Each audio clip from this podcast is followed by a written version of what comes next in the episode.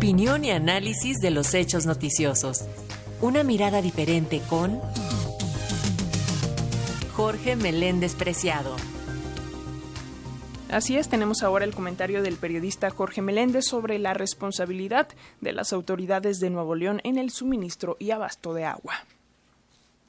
Las escenas de Monterrey, Nuevo León, donde los pobladores se peleaban por una cubeta de agua, se aventaban para ser los primeros en la fila y hasta secuestraban un comando armado, un camión que llevaba agua para repartir, son un juego de niños con los problemas que se suscitarán próximamente en muchos lugares. En la Ciudad de México hemos sufrido todos los años porque los pobladores de Iztapalapa y otros lugares de esta capital no cuenten con agua en sus tuberías. Las fotos son los grifos que no proporcionan una gota de líquido y son persistentes cada año. El asunto no debía ser ni novedoso ni sorprendente. Dos libros de hace dos décadas lo anunciaban. Oro Azul de Mount Barlow, que se subtula Multinacionales y el robo de agua. Y la era de hidrógeno de Jeremy Rifkin, donde se plantea que los hidrocarburos finitos se acabarán y entonces el agua compuesta de H2O dos partes de hidrógeno por una de oxígeno, será el elemento más preciado. Pero aquí hemos tenido sequías que frecuentemente vemos vacas o caballos muertos porque no encontraron dónde beber agua, aunque desgraciadamente eso ocurre en humanos y es poco difundido.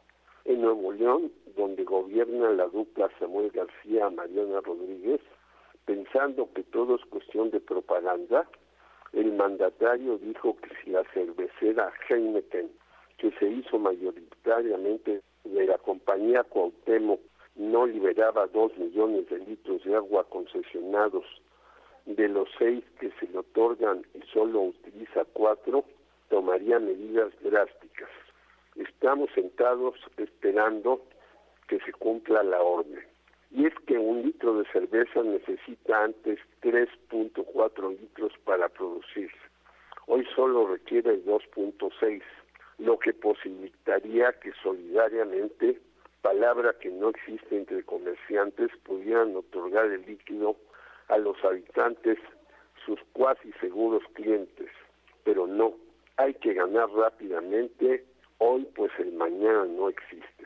En Sonora, por ejemplo, la familia Levarón ha utilizado el agua de muchas comunidades para sembrar nogales que necesitan un riego descomunal.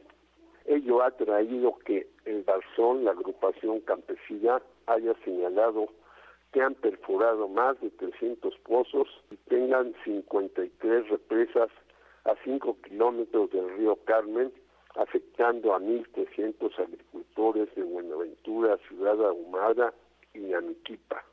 Mujeres de los ejidos Constitución y Benito Juárez solicitan a la gobernadora Maru Campos que se quiten los tacones y las acompañe a recuperar sus fuentes de vida.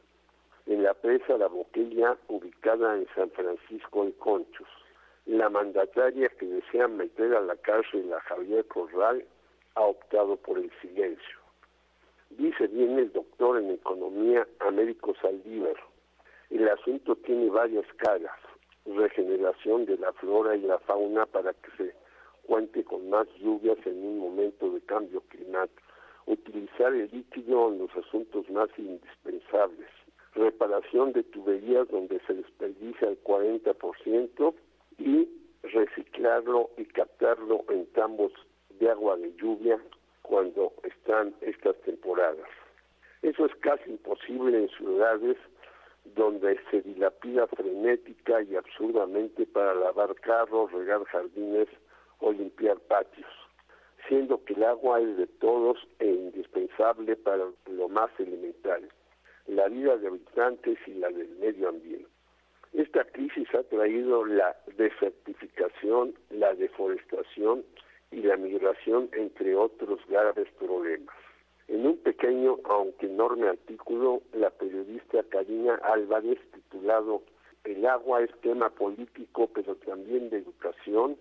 Todo comienza en el núcleo familiar.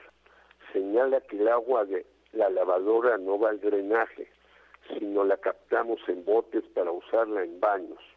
Igual la del lavado de manos y dientes que se acumula en bandejas para usarlo en otros menesteres. Y señala, la ducha debe ser limitada y precisa. Es necesario captar el agua de lluvia. Es indispensable una cisterna y ninguna llave debe estar abierta más de 10 minutos. Deberes del ciudadano responsable pero las omisas autoridades deben hacer su parte corrigiendo desperfectos y tuberías viejísimas, más obligar a respetar el medio ambiente y meter en orden a las transnacionales abusadoras. Jorge Meléndez, Radio Educación.